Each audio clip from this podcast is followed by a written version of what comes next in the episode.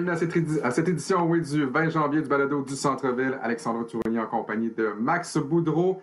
Max, très heureux de te retrouver au balado du Centre-Ville. Est-ce que tu aimes mon nouveau décor présentement? Euh, c'est ça que je m'allais dire. Euh, tu n'es plus dans ta chambre ou ah à la maison, là? Écoute, je te donne un indice. Je suis dans une chambre, mais pas la mienne. Je suis dans la chambre de mon fils présentement. Euh, parce que, bon, pour ceux qui ont, qui ont écouté le balado du Centre-Ville il y a deux semaines, quelques petits problèmes de, connexion. Peut-être que la voix n'était pas parfaite. Et le modem, et c'est vraiment là, une phrase 2020-2021, le modem se trouve dans la chambre de mon fils. Alors, je me suis dit, pourquoi pas brancher directement mon portable dans le modem. Donc, pas de problème de connexion. Très heureux de vous retrouver.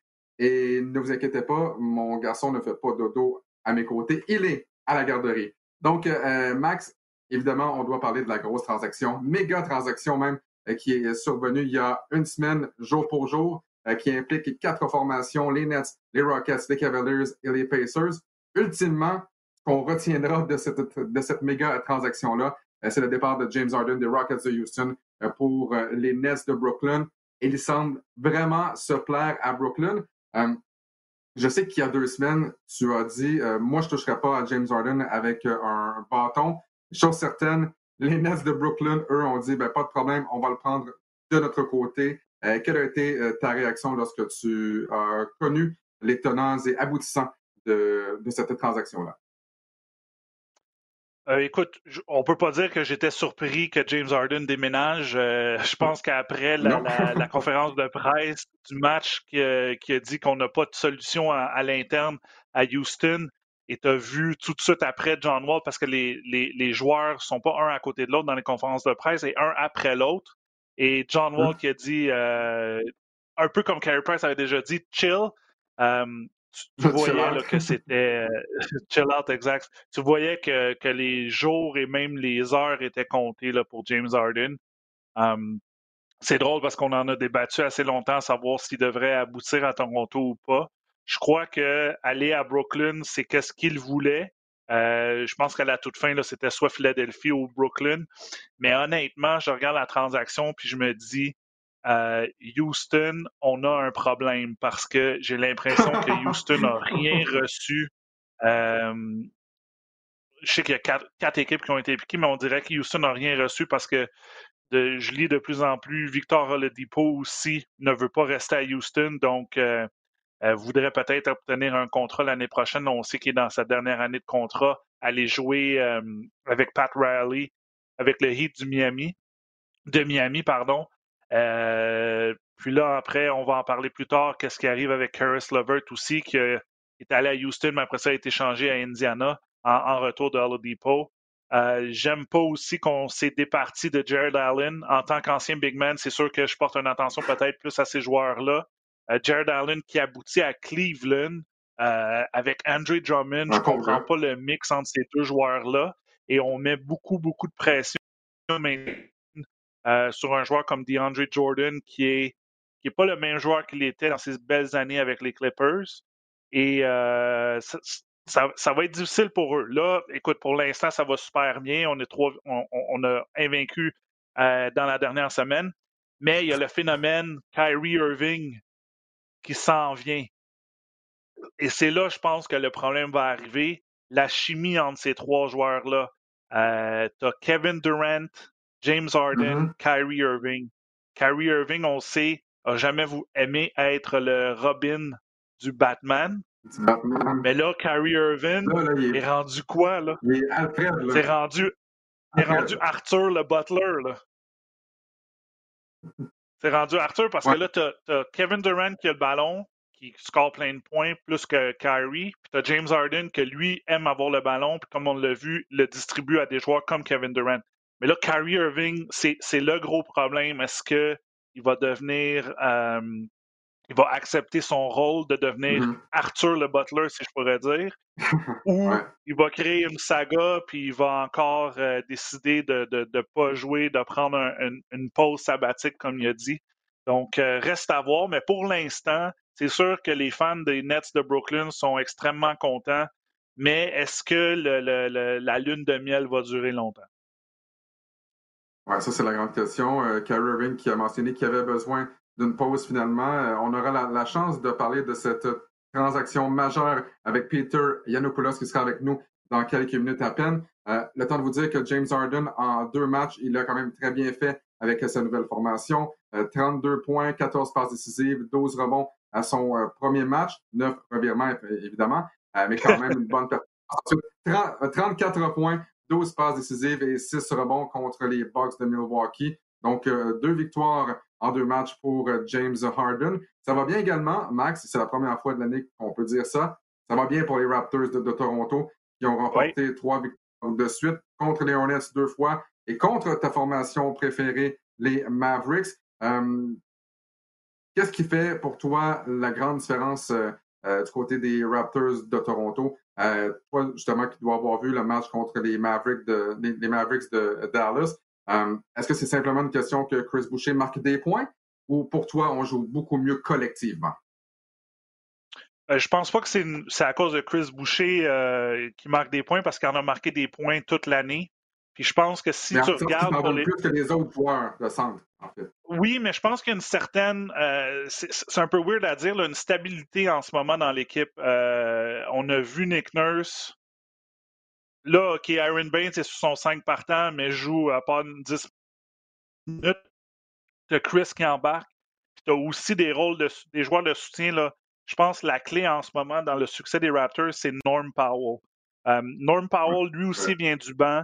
Donc, joue pas. Puis, tu sais, il y a toujours le débat est-ce que euh, les joueurs devraient commencer ou, commencer du banc? Moi, je pense que c'est important d'avoir des bons joueurs pour commencer, mais c'est important d'avoir une deuxième vague de joueurs parce que tu as besoin des points, tu as besoin des joueurs qui sont marqueurs. Donc, Chris Boucher remplit ce rôle à merveille jusqu'à présent et Norm Powell remplit ce rôle à merveille dans la dernière semaine et ça coïncide que les Raptors ont trois victoires. Mais si tu regardes les six derniers matchs des Raptors, on a quatre victoires, deux défaites. Puis les deux défaites, je ne sais pas si tu te souviens, c'était un voyage sur la côte ouest. On a perdu par un contre les Warriors sur un dernier lancé et par un également contre euh, les Blazers, qui est, on dirait, euh, le jour de la marmotte. Euh, Siakam qui manque un tir à la fin. Donc, si tu regardes dans l'ensemble de la saison, on en parlait avec Charles, je pense pas qu'il faut crier panique parce que la moyenne des défaites, des huit défaites des Raptors est seulement de 6,5 points. Là. Donc, les matchs sont extrêmement serrés. Ça veut dire qu'on est dans les matchs. La seule chose, c'est qu'il faut terminer ces matchs-là. Euh, on dit toujours qu'un match de basket, c'est pas la dernière possession qui compte, mais l'ensemble de l'œuvre. Mais pour mm-hmm. moi, euh, je suis mieux, je suis plus confiant aujourd'hui que je l'étais il y a deux semaines. C'est sûr que euh, aussi Nick Nurse, on le voit là, il, il a essayé multiples, multiples joueurs et un joueur qui sort en ce moment est Stanley Johnson. Euh, un ancien joueur de première ronde. On l'a vu contre les Hornets, on l'a vu contre, euh, contre les Mavericks, euh, contre Doncic, qui mettait beaucoup de pression. Donc, est-ce que lui aussi va aider à la clé du succès? Ben, c'est sûr que on sait que Nick Nurse aime les joueurs défensifs qui mettent beaucoup de pression, qui sont vraiment dans ton visage ou dans les shorts du joueur, comme on peut dire. Et en ce moment, Stanley Johnson répond présent. Là, donc, aide au succès aux Raptors. Plutôt, tu parlais du voyage dans l'Ouest, un voyage qui n'a pas vraiment très bien été pour la troupe de Nick Nurse. Trois défaites en quatre matchs, donc défaite contre les Suns.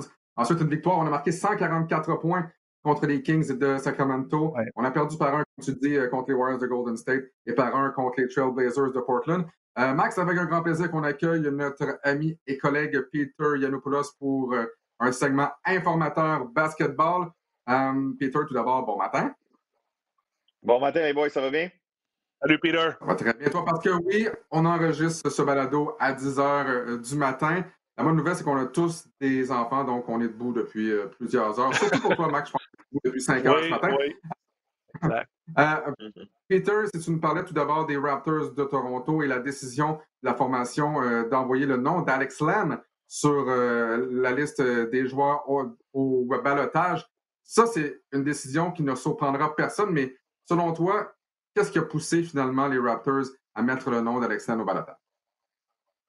Mais écoute, quand on a perdu Serge Ibaka et Marc Gasol, euh, ça, prenait des joueurs de centre.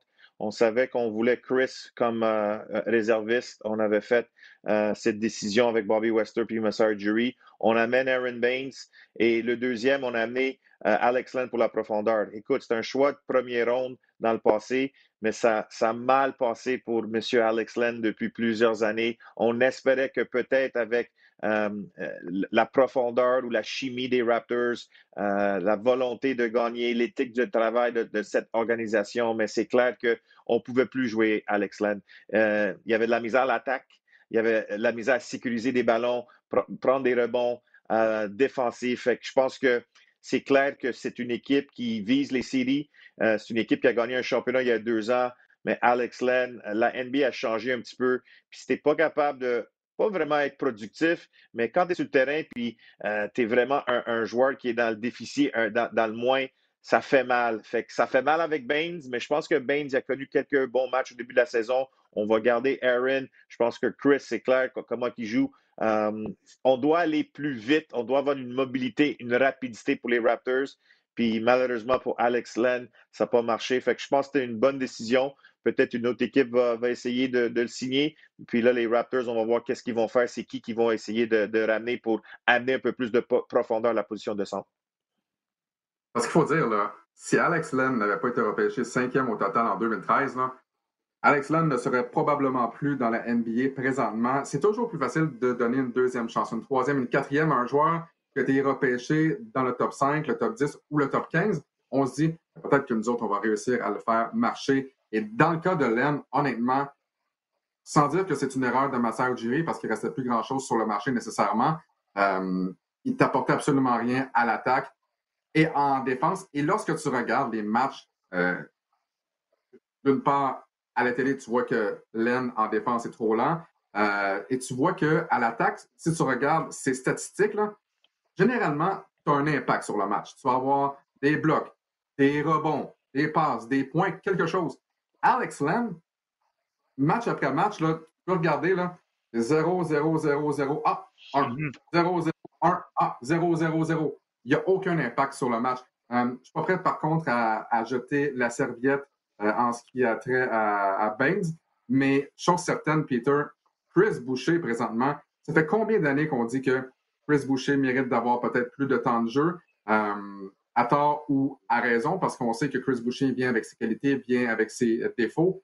Et là, par contre, je pense que ce que Chris Boucher t'amène soir après soir, ça compense peut-être pour ses carences en défense, et je mets ça entre guillemets, parce que j'ai l'impression que Chris Boucher, cette année, euh, est un meilleur joueur défensif que euh, par rapport aux années précédentes. Oui, je suis d'accord avec toi, Alex. Écoute, euh, les sports puis le sport professionnel, c'est tout d'avoir une opportunité. je pense que tu as plusieurs joueurs qui attendent cette opportunité. Puis Chris, il était vraiment patient. il y a eu beaucoup d'adversité. Sa dernière année à Oregon, il a eu la blessure à son genou. Là, il arrive, il joue en arrière de, il arrive à Toronto, il joue en arrière de Gasol et de Ibaka, il gagne le championnat. Mais là, tu vois qu'il y a une maturité sur Chris, non seulement sur le terrain, mais aussi à l'extérieur du terrain. Quand il nous parle aux médias après les, des bons matchs, il nous dit, il continue à apprendre, il veut aider l'équipe. Fait c'est quelqu'un qui a 28 ans, c'est un jeune joueur de l'NBA, mais quand même assez mature. On voit que Chris, c'est clair qu'on connaît ses capacités euh, athlétiques, on, connaît ses capacités d'attaquer le panier, rebond défensif et les blocs 2.5 par match. Mais pour moi, 16 points par match, 7 rebonds, il donne la même production que Serge Ibaka t'a donné l'année passée et son PER est rendu à 29, deuxième dans la NBA. Quand il est sur, le terrain, c'est positif. C'est positif pour les rappers, c'est positif pour lui. Euh, puis c'est clair que oui, peut-être pas, c'est pas le plus grand joueur physiquement contre un un Joel Embiid ou un Dwight Howard. Mais la NBA, la NBA a changé. Tu as combien de centres présentement qui sont 7 pieds 350 livres? Il y en a plus. Il y en a deux dans l'Est. Oh, ouais, c'est ça. Puis Max, puis Alex, au lieu de penser qu'est-ce que Chris peut pas t'amener défensivement, c'est qui qui va défendre Chris Boucher pour l'adversaire? Parce que personne ne peut l'arrêter. C'est 20 points, dirait presque chaque, chaque match présentement. Puis Chris est capable, 48% ligne de 3 points, les gars. D'habitude, on connaît les big men. Max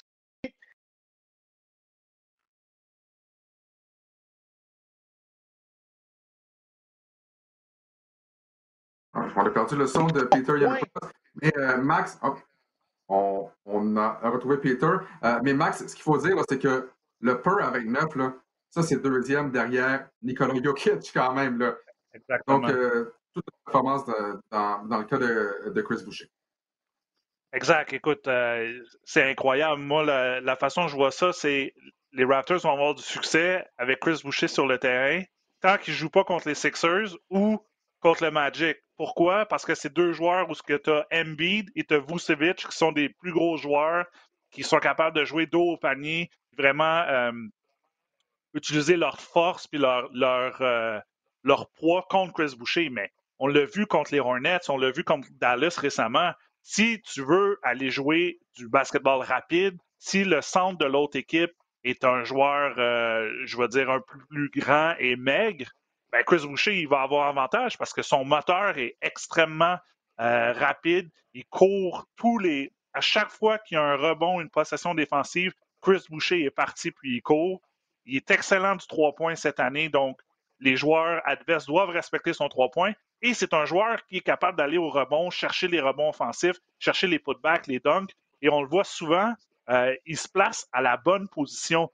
un joueur, euh, son équipier va percer au panier, il va aller se placer juste pour recevoir le pocket pass pour finir avec le dunk. Donc, à date, oui, extrêmement confiant, extrêmement euh, content de la façon que Chris joue. Si je reviens pour Alex Len, écoute, je pense pas que c'est une grosse perte. Je pense que Messiah Jury avait plus vraiment beaucoup de choix, comme tu le mentionnais. Puis on s'est dit, écoute, c'est un projet, c'est un joueur de 7 pieds, peut-être qu'il va nous aider. On l'a vu, il est capable de réussir quelques tirs de l'extérieur, mais euh, trop peu, trop tard pour, euh, pour le joueur de l'Université de Maryland. Et, Peter, avant qu'on perde ton, ton son, euh, tu nous disais il faut commencer vraiment à, tenir en compte que Chris Boucher, ben, ce qui t'amène, c'est beaucoup mieux que, comme, comme, on dit, que ses carences en défense. Et chose certaine, là, si on regarde depuis les six derniers matchs, lorsque Chris Boucher est sur le jeu ou lorsque Chris Boucher est sur le banc, la différence défensivement est absolument minime. On a un defensive rating qui passe de 107,8 à 108,8. Donc, c'est pas grand-chose. Mais à l'attaque, la différence entre Chris Boucher sur le terrain et Chris Boucher sur le banc, c'est exceptionnel. C'est 116,8 comme offensive rating avec lui euh, sur le terrain. Euh, et ça tombe à 101,9. Donc, lorsque Chris Boucher est sur le banc, les Raptors marquent beaucoup moins. Et lorsque Chris Boucher est sur le banc, on n'accorde pas nécessairement euh, euh, plus, de, plus de points aux adversaires. la grande question peut-être également pour les gens à la maison, Peter, pourquoi on ne fait pas commencer Chris Boucher sur le 5 partant? Je comprends, écoute, ça fait, ça fait six matchs, ça fait sept matchs. C'est Len qui commence, c'est Baines, il joue 10 minutes, et c'est Chris Boucher qui s'amène par la suite.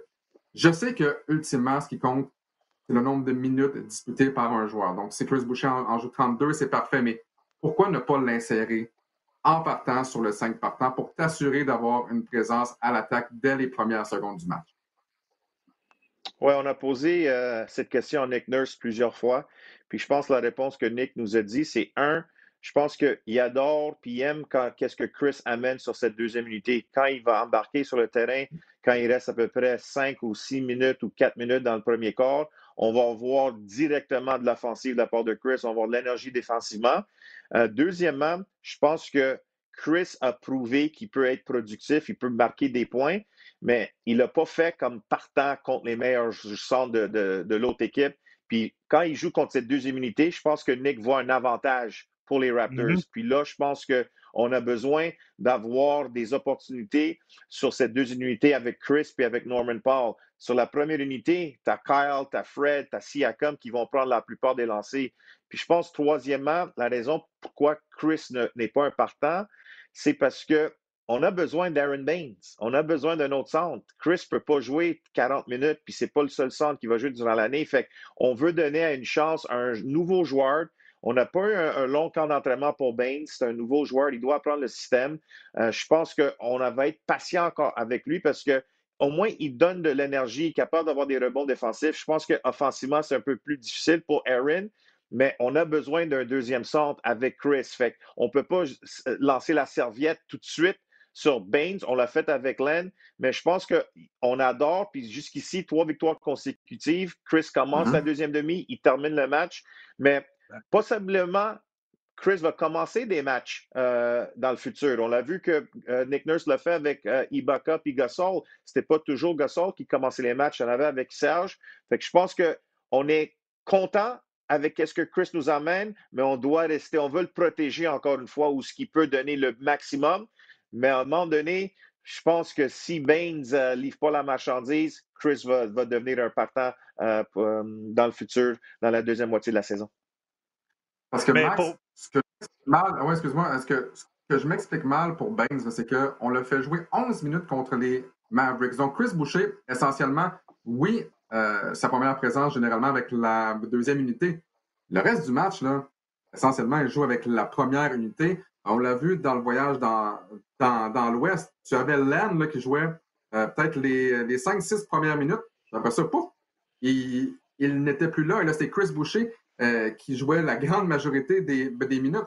Donc, à quoi bon, je, comprends qu'il faut être patient pour Baines aussi, mais à quoi bon donner seulement 11 minutes à Baines? Si c'était pour donner 11 minutes à Baines, ben, pourquoi pas faire amorcer Chris Boucher tout simplement? Puis, je comprends, je comprends le point de, de Nick Nurse qui aime le boost, entre guillemets, que Chris Boucher amène euh, avec 5 ou 6 minutes à faire au premier quart.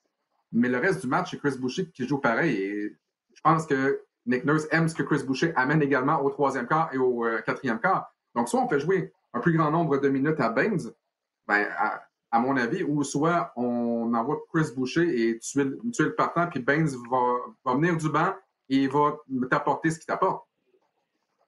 Mais avant de commencer à répondre à ta question, il y a deux points. Le premier, là, c'est les gens portent trop attention à qui commence les matchs moi, j'ai toujours eu un entraîneur. Quand j'ai joué à Buffalo, là, je pense que j'ai commencé 10% de mes matchs, mais mon entraîneur me disait qu'est-ce qu'un entraîneur veut, là, c'est qui qui finit les matchs quand c'est serré versus qui qui commence les matchs. Donc, avec, avec Chris, comme Peter a mentionné, je suis 100% d'accord avec Peter, c'est rare, mais sur Chris Boucher, je suis d'accord. On a besoin de l'avantage avec la deuxième unité, la deuxième vague, je te dirais.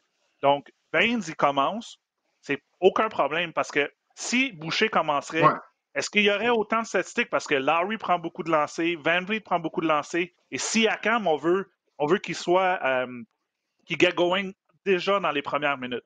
Donc, moi, Baines qui commence, j'ai aucun problème. Puis en plus, ça dit, OK, est-ce que Baines va impacter le match?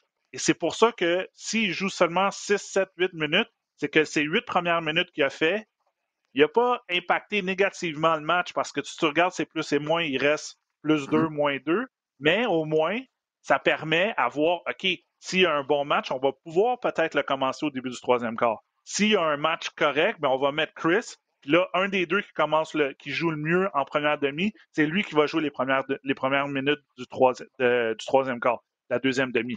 Mais il faut arrêter là, de dire Ah, c'est super important qu'il commence. Il y a une stratégie à savoir. Il faut toujours qu'il y ait des joueurs euh, d'attaque et de joueurs défensifs sur le terrain. Et je pense que l'avantage en ce moment pour Chris, c'est qu'il est meilleur que contre les deuxièmes meilleurs centres des autres équipes.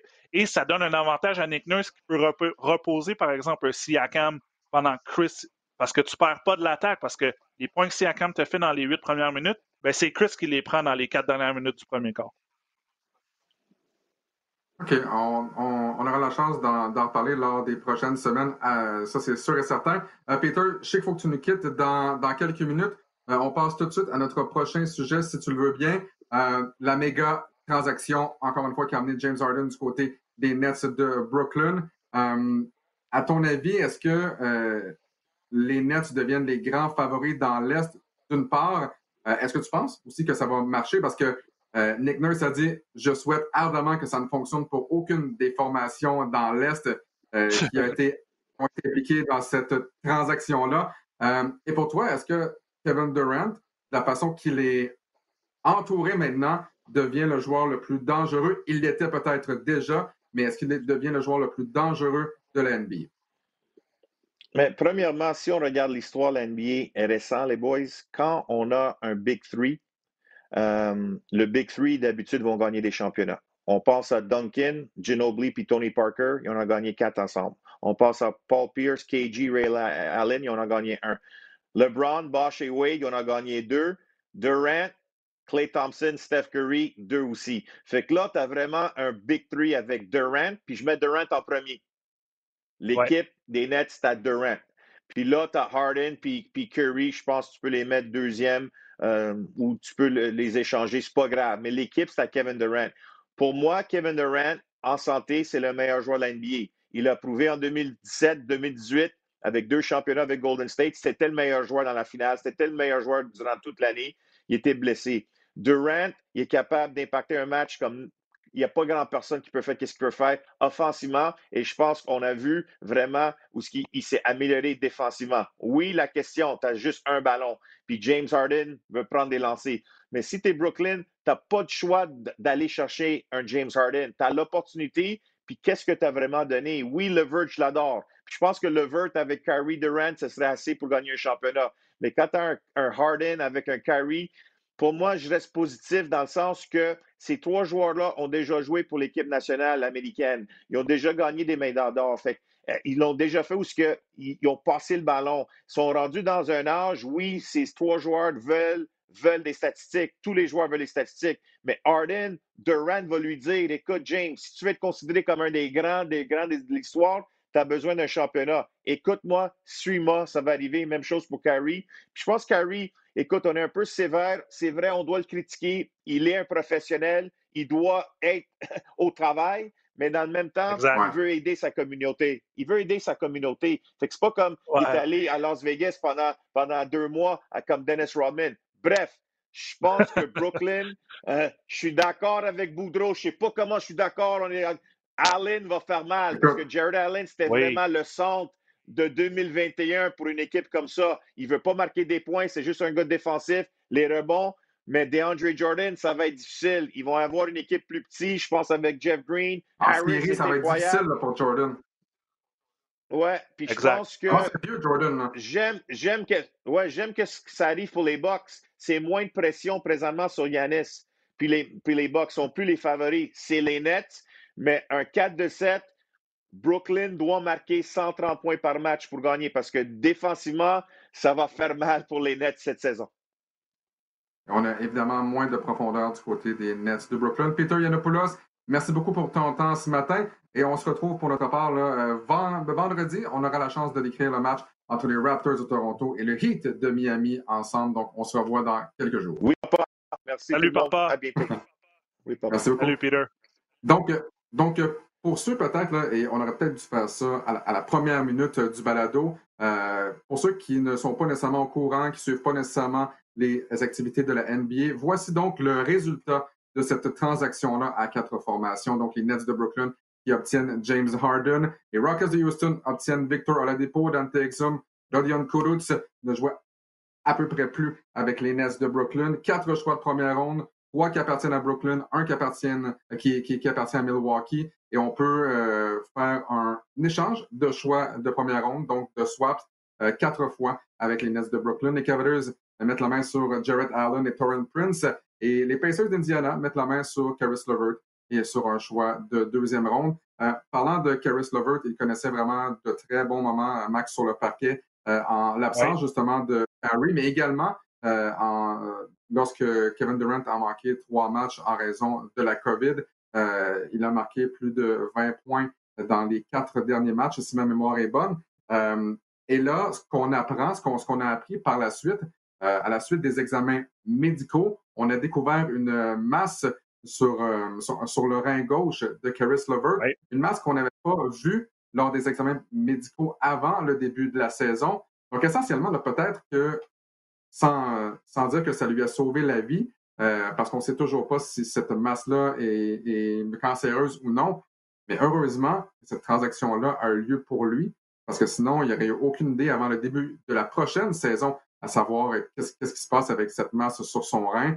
Euh, elle se retrouve dans, dans une situation moins évidente, d'une part sur le terrain, euh, avec les Pacers, une bonne petite équipe. Mais tu sais, lorsque tu passes d'une équipe qui a des chances de remporter le championnat de la NBA, tu te retrouves avec les Pacers, en quelques pas de recul, évidemment.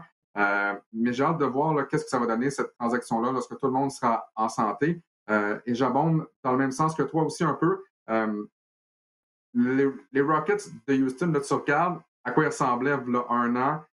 Clint Capella était encore là. On avait Harden, on avait Westbrook. Et là, tu te retrouves avec une équipe là, qui est en lambeau. essentiellement, il te reste John Wall, que tu es allé chercher pour Westbrook. Et on est en reconstruction, mais quand même là, très, très profond là, du côté des Rockets de Houston. Euh, oui, écoute, en, premier lieu, là, lorsque j'ai vu euh, les, premières nouvelles qui disaient qu'Aris Levert est blessé suite à un examen médical, je me suis dit euh, la NBA devrait faire quelque chose parce que pour interdire cette transaction-là, si un joueur révèle lors de son examen médical avec sa nouvelle équipe qui, a, qui est blessé ou quoi que ce soit. Sauf que par la suite, lorsque tu apprends que Curse Levert, pardon, a une masse euh, cancéreuse sur un rein et que lui-même dit écoute, cette transaction-là a, sauvé. Si elle vraiment, en tout cas. Ben, en tout cas, il dit que cette transaction-là a sauvé ma vie parce que, pense-y, son prochain examen médical, tu sais, je suis pas, suis pas scientifique, je suis pas docteur, mais s'il n'y a aucune douleur, tu vas pas aller voir le médecin, tu sais, même si c'est un médecin de l'équipe. Son prochain test physique, c'est seulement le mois d'octobre prochain, qui est au début de chaque saison à moins que tu te fasses échanger encore. Fait que lui, il se dit, mm-hmm. écoute, ça, ça aurait pu grossir, ça, ça serait peut-être aller dans, dans le, le, le, pire cas possible, généraliser tout ça. Et il se dit, cette transaction-là a carrément sauvé ma vie. Fait que tu, tu, le regardes de deux angles. La première fois que j'ai vu la transaction, puis j'ai vu qu'il n'a pas passé son test médical, je me suis dit, ben, euh, la NBA devrait euh, annuler la transaction, tout le monde revient euh, où il était avant. Et après ça, tu dis, ouais, attends une minute, là, à cause de cette transaction-là, ils ont été capables de découvrir ça. Maintenant, pour Houston, ben, c'est pour partir à zéro. Écoute, on est avant-dernier dans l'Ouest. Je pense pas que cette année, on, va aspirer aux grands honneurs. on a passé tellement proche euh, l'année avec Chris Paul que quand Chris Paul se blesse contre les Warriors. Et tu regardes maintenant trois ans plus tard, puis on est dans les bas-fonds on a une équipe vraiment patchée à gauche et à droite avec des joueurs blessés, des joueurs qui ne veulent pas vraiment être là. C'est à reconstruire. Le problème, c'est que là, tu reconstruis avec des choix de repêchage des autres équipes, mais les Nets vont finir mais, haut dans la... Mais t'as pas de contrôle, c'est ça. Mais les Nets vont finir haut, que tu vas choisir dans les 25 derniers, tu sais, de la, entre 25 et 30. Au début. Des, choix de premier rang. au début, oui, mais tu t'attends peut-être euh, à ce que justement le trio entre Harden, Kyrie Irving et Kevin Durant finissent par tomber et peut-être un peu euh, comme ceux qui ont les choix de première ronde des Rockets de Houston, ils sont bien contents de voir que Westbrook est plus là, Harden n'est plus là euh, et que les Rockets ont chuté au classement. Donc j'imagine que les Rockets espèrent que la même chose se produise du côté des Nets de Brooklyn par contre. Exact. Euh, parlez-en à OKC en ce moment qui doit, qui doit se frotter les mains et dire J'ai hâte d'avoir tous mes choix de première ronde, les miens et plus ceux-là de Houston dans, dans l'échange de, de, Westbrook à Houston. Donc, c'est mm-hmm. sûr, c'est une game. C'est difficile d'être directeur général dans la NBA parce que, comme on le voit, on ne voit pas dans les autres sports des échanges entre trois, quatre équipes. Euh, Puis c'est les gros joueurs qui se font échanger la plupart du temps. Mais en même temps, il faut que tu te dises, il faut que tu sois réaliste, faut que tu te dises, cette année, on ne va pas compétitionner pour un championnat, peut-être pas l'année prochaine, mais dans l'année 3, 4, 5, on a une chance. Euh, on va faire jouer nos jeunes, ils vont prendre la maturité, ils vont prendre l'expérience, on va avoir des bons choix de repêchage par la suite. C'est vraiment, tu sais, c'est des hauts et des bas. Et en ce moment, ben, Houston et, OKC ben, sont, sont, dans les bas-fonds, mais peut-être ça va être ces équipes-là dans quatre ans qui vont euh, cogner euh, pour, euh, pour le championnat. Max, on doit, on doit absolument glisser un mot sur le Québécois Lugansdor. encore une fois, qui a connu une très belle semaine, un, très beau week-end également. 21 points contre les Bulls de Chicago. Et sur ces 21 points, il y en a inscrit 7 en 25 secondes. Il y en a inscrit 10 en 1 minute. et je peux vous dire, là, pour ceux qui sont au Québec et qui ne comprennent pas à quel point Lugans est devenu maintenant une vedette euh, avec les partisans du Thunder, et je vous dirais même là, à travers la NBA, euh, Lugansdor est en train de faire tourner bien des têtes. Euh, écoute, je pense, qu'on est euh, semblable. Lorsqu'on était jeune, on, on, collectionnait les cartes. Évidemment, à mon époque, donc dans les années 80, années 90, ici au Québec, c'était plus les cartes de hockey. Mais le boom présentement qu'il y a avec les cartes de euh, basketball, et dans deux semaines, on aura un segment également là, sur, les, sur les cartes sportives et sur les cartes de joueurs de basket. Allez faire un tour sur eBay et regardez la valeur des cartes recrues de Il ne mm-hmm.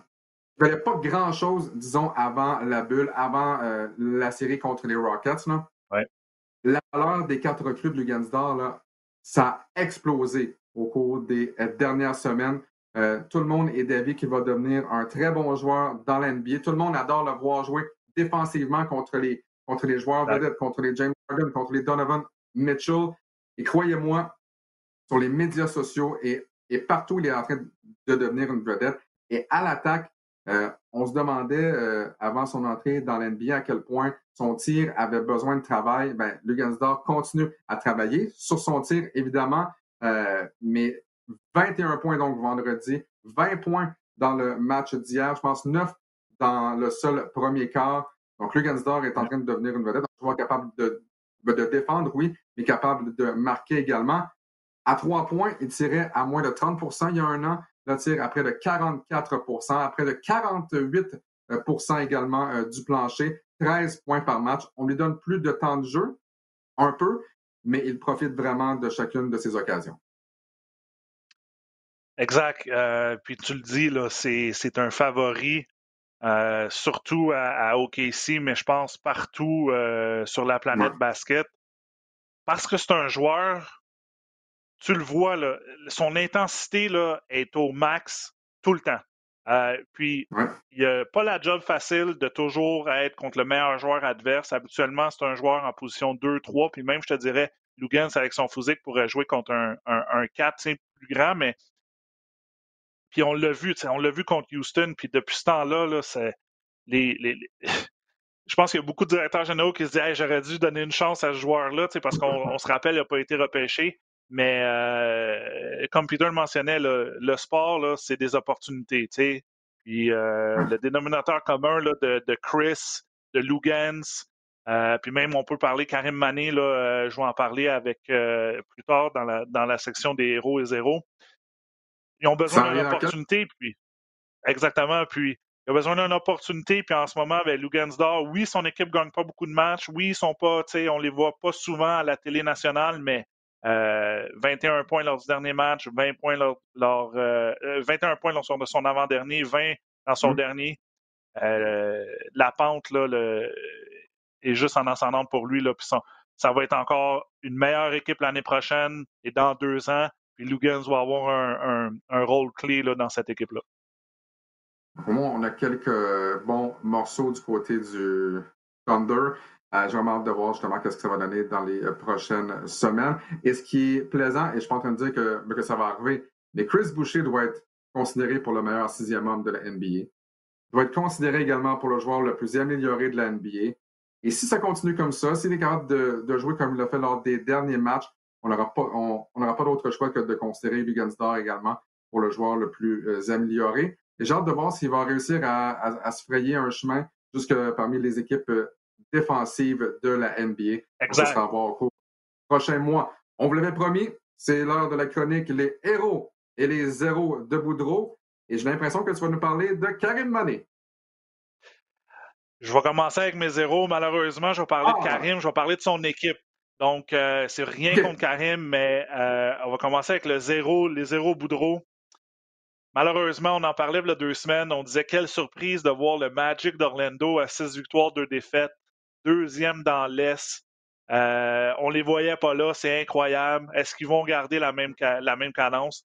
Et malheureusement, deux semaines plus tard, on va dire non, papa, parce que c'est mes zéros euh, Boudreau du podcast. Les, les, les pauvres Magic, il n'y a aucune magie à Orlando en ce moment, Alex. Six, défaites euh, consécutives. On est maintenant mm-hmm. six victoires, huit défaites. On a passé de la deuxième position dans l'Est, on est rendu neuvième. Donc, techniquement, on est encore en série. Euh, on sait que c'est les dix premières équipes qui peuvent accéder aux séries cette année. Mais euh, la grosse blessure de Markel Foles, je ne sais pas si le cœur sensible voulait aller revoir ça. Euh, c'est son ligament croisé antérieur. Euh, on n'est pas obligé, mais c'est une, blessure euh, pour le reste de l'année. Evan Fournier aussi qui, a joué au début de la saison, qui a des problèmes d'espace modo, donc n'est pas revenu. Et là, en ce moment, ben, on manque de profondeur carrément à ces deux positions. On joue euh, Cole Anthony, qui est un ancien joueur de l'Université de North Carolina, une recrue dont son père, on connaît Greg Anthony, euh, de ses belles années à UNLV et ses années là, à la télé américaine, mais on manque, on manque de profondeur là, du côté du Magic. Donc, euh, malheureusement, je suis, obligé de, obligé dire mes zéros Boudreau du podcast. Et peut-être, euh, on va essayer de tourner ça de la bonne façon. Peut-être ça va donner une opportunité à Karine Mané de jouer quelques minutes. On sait qu'il y a déjà un Montréalais avec le Magic, Cam Birch, qui joue son rôle de réserviste euh, en arrière de Nikola Vucevic. Mais est-ce que Karim Mané va pouvoir euh, peut-être accumuler quelques minutes? Je sais qu'il a réussi euh, quelques points, dont son premier point là, sur un lancer franc il y a deux semaines. Donc, j'étais extrêmement fier d'un autre joueur de Montréal et surtout un joueur qui a passé du cégep à la NBA. C'est incroyable. J'ai joué au cégep, j'aurais jamais pensé une seconde euh, même que j'avais mes meilleurs coéquipiers avec moi, qu'on avait la chance de sauter directement à la NBA. Donc, ce saut-là, ce fait-là, c'est incroyable. Et peut-être qu'il va utiliser l'opportunité, malheureusement. Les malheurs des uns font peut-être le bonheur de certains. Et dans cette situation-là, est-ce que Karim va jouer quelques minutes de plus? Donc, ils ont mes zéros Boudreau du podcast. Et si je retourne vers le héros de la semaine ou le héros euh, des deux dernières semaines, euh, mmh. mais on, en a déjà parlé. On ne peut pas passer à, côté des performances de Kevin Durant. Euh, les, Nets sont trois victoires d'affilée. Euh, Kevin a 34 points par match.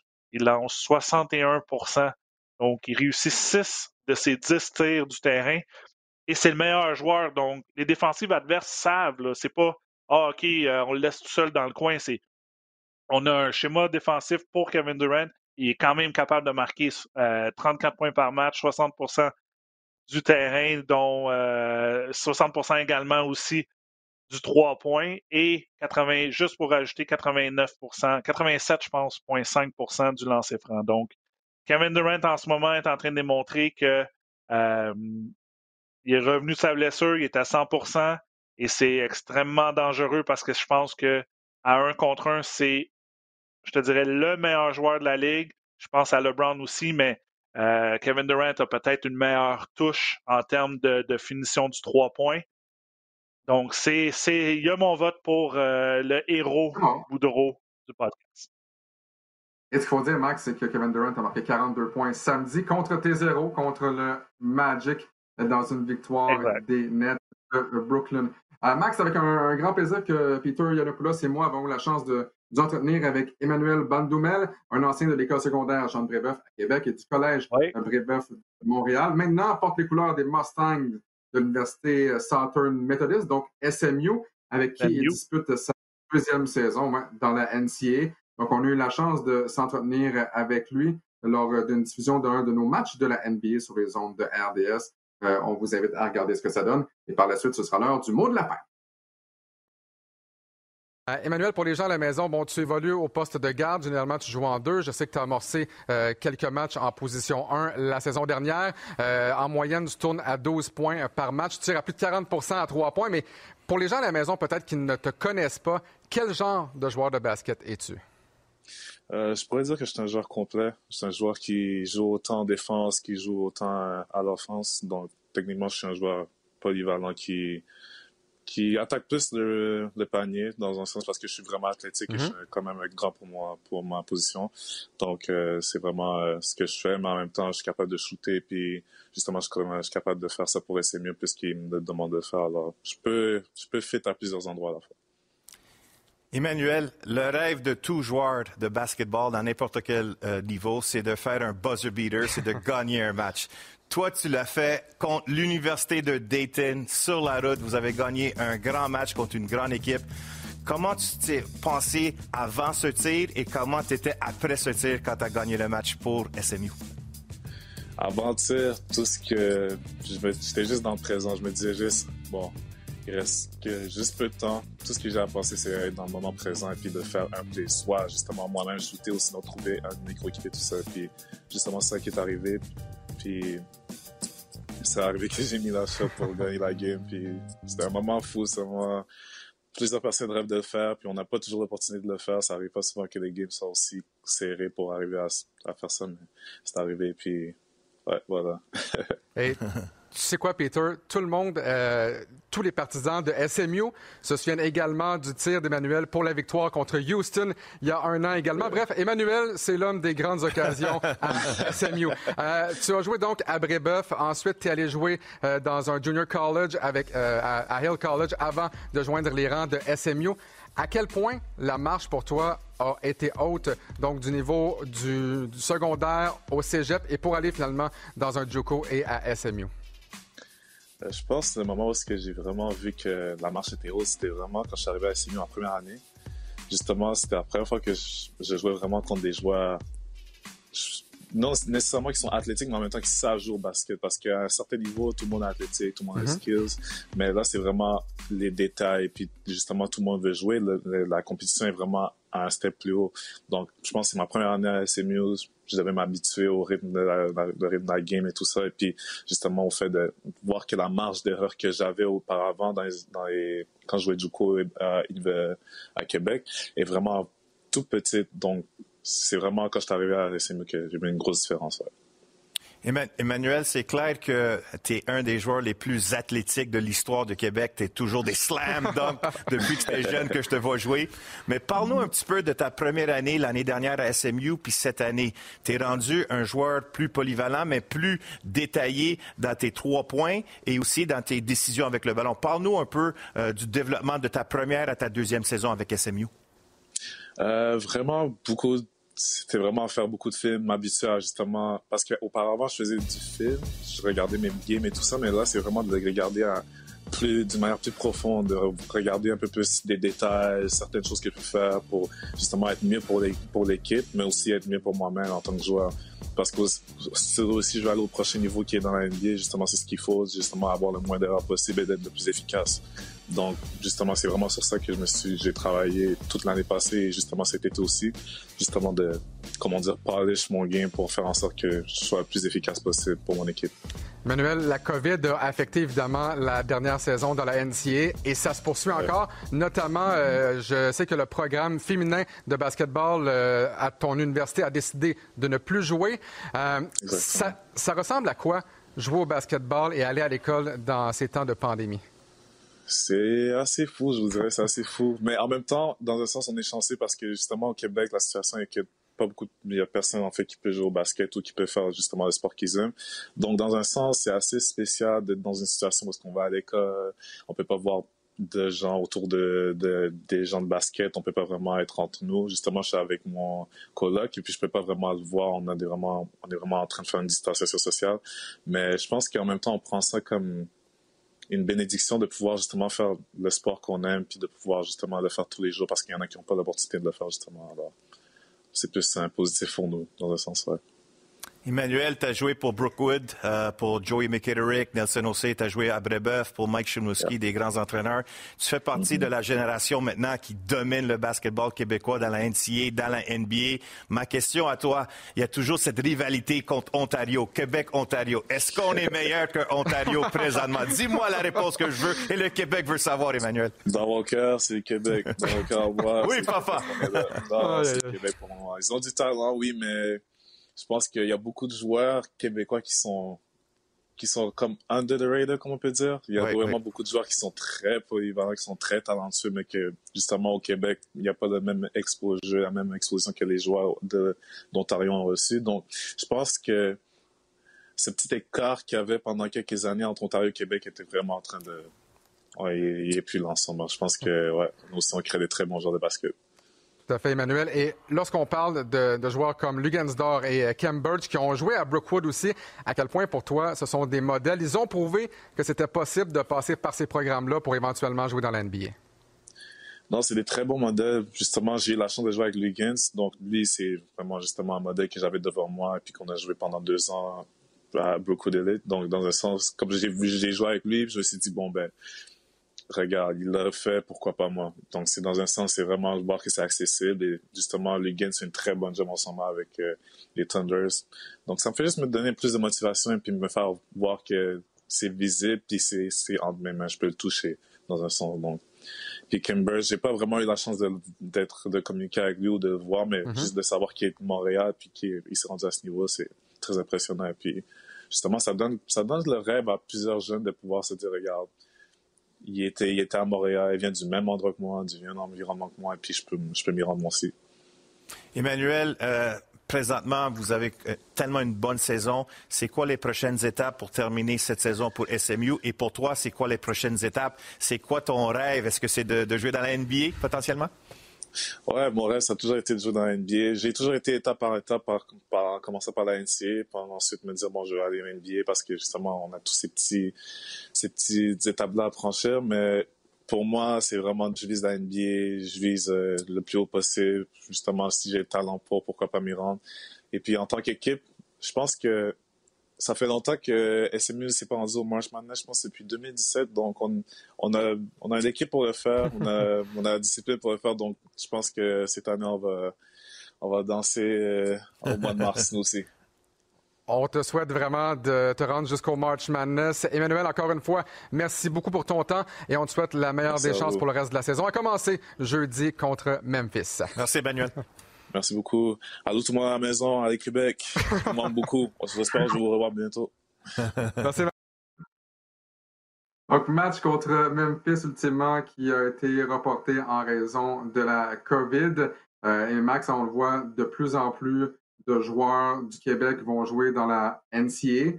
Ce qu'on retrouvait quand même là, 5, 6, 7 ans, mais ce qu'on ne retrouvait pas nécessairement là, 15-20 ans non plus. Non, c'est sûr qu'il y, y, en avait moins, mais euh, moi, ça fait 10 ans que j'ai joué. J'ai joué dans les 14 et 10 dernières années. Donc, déjà, oui, euh, c'est drôle parce que j'ai joué contre le frère d'Emmanuel Jim, que je salue, euh, qui est un ancien aussi qui a joué là, à l'Université d'Idaho. Euh, je pense que c'est un des joueurs les plus athlétiques que j'ai vu, là, je me souviens.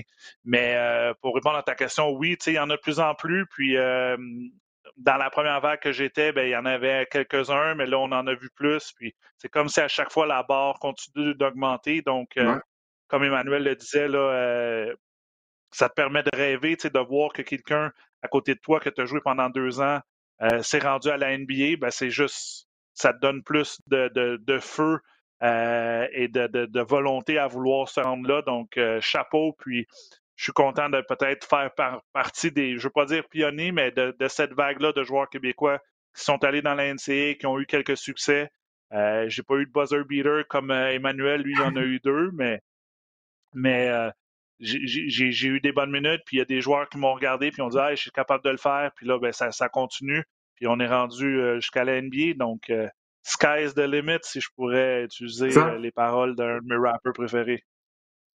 Quelle belle façon de mettre fin à ce balado du Centre-Ville d'édition du 20 janvier? Le temps de vous dire, ben, si vous écoutez ce balado euh, mercredi le 20 janvier, il y a un match ce soir euh, sur les ondes de RDS entre les Celtics et les 76ers. Il y a beaucoup de basket, on, on sait, semaine après semaine sur les ondes de RDS et RDS 2. Demain, on vous diffuse le match entre les de, demain comme dans jeudi le 21. Euh, on va diffuser le match entre les et les Bucks.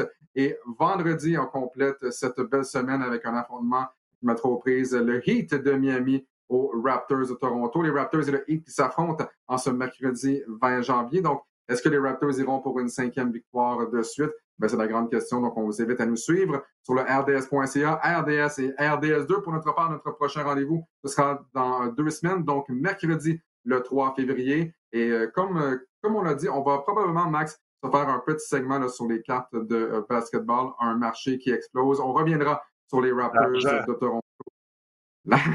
et on reviendra également sur tous les sujets chauds de l'actualité dans la NBA. Et Dieu sait qu'il y en a semaine après semaine. Encore une fois, Max, Merci beaucoup pour ton temps et on se retrouve dans deux semaines pour une autre édition du balado du Centre-Ville. Salut Alex, salut tout le monde.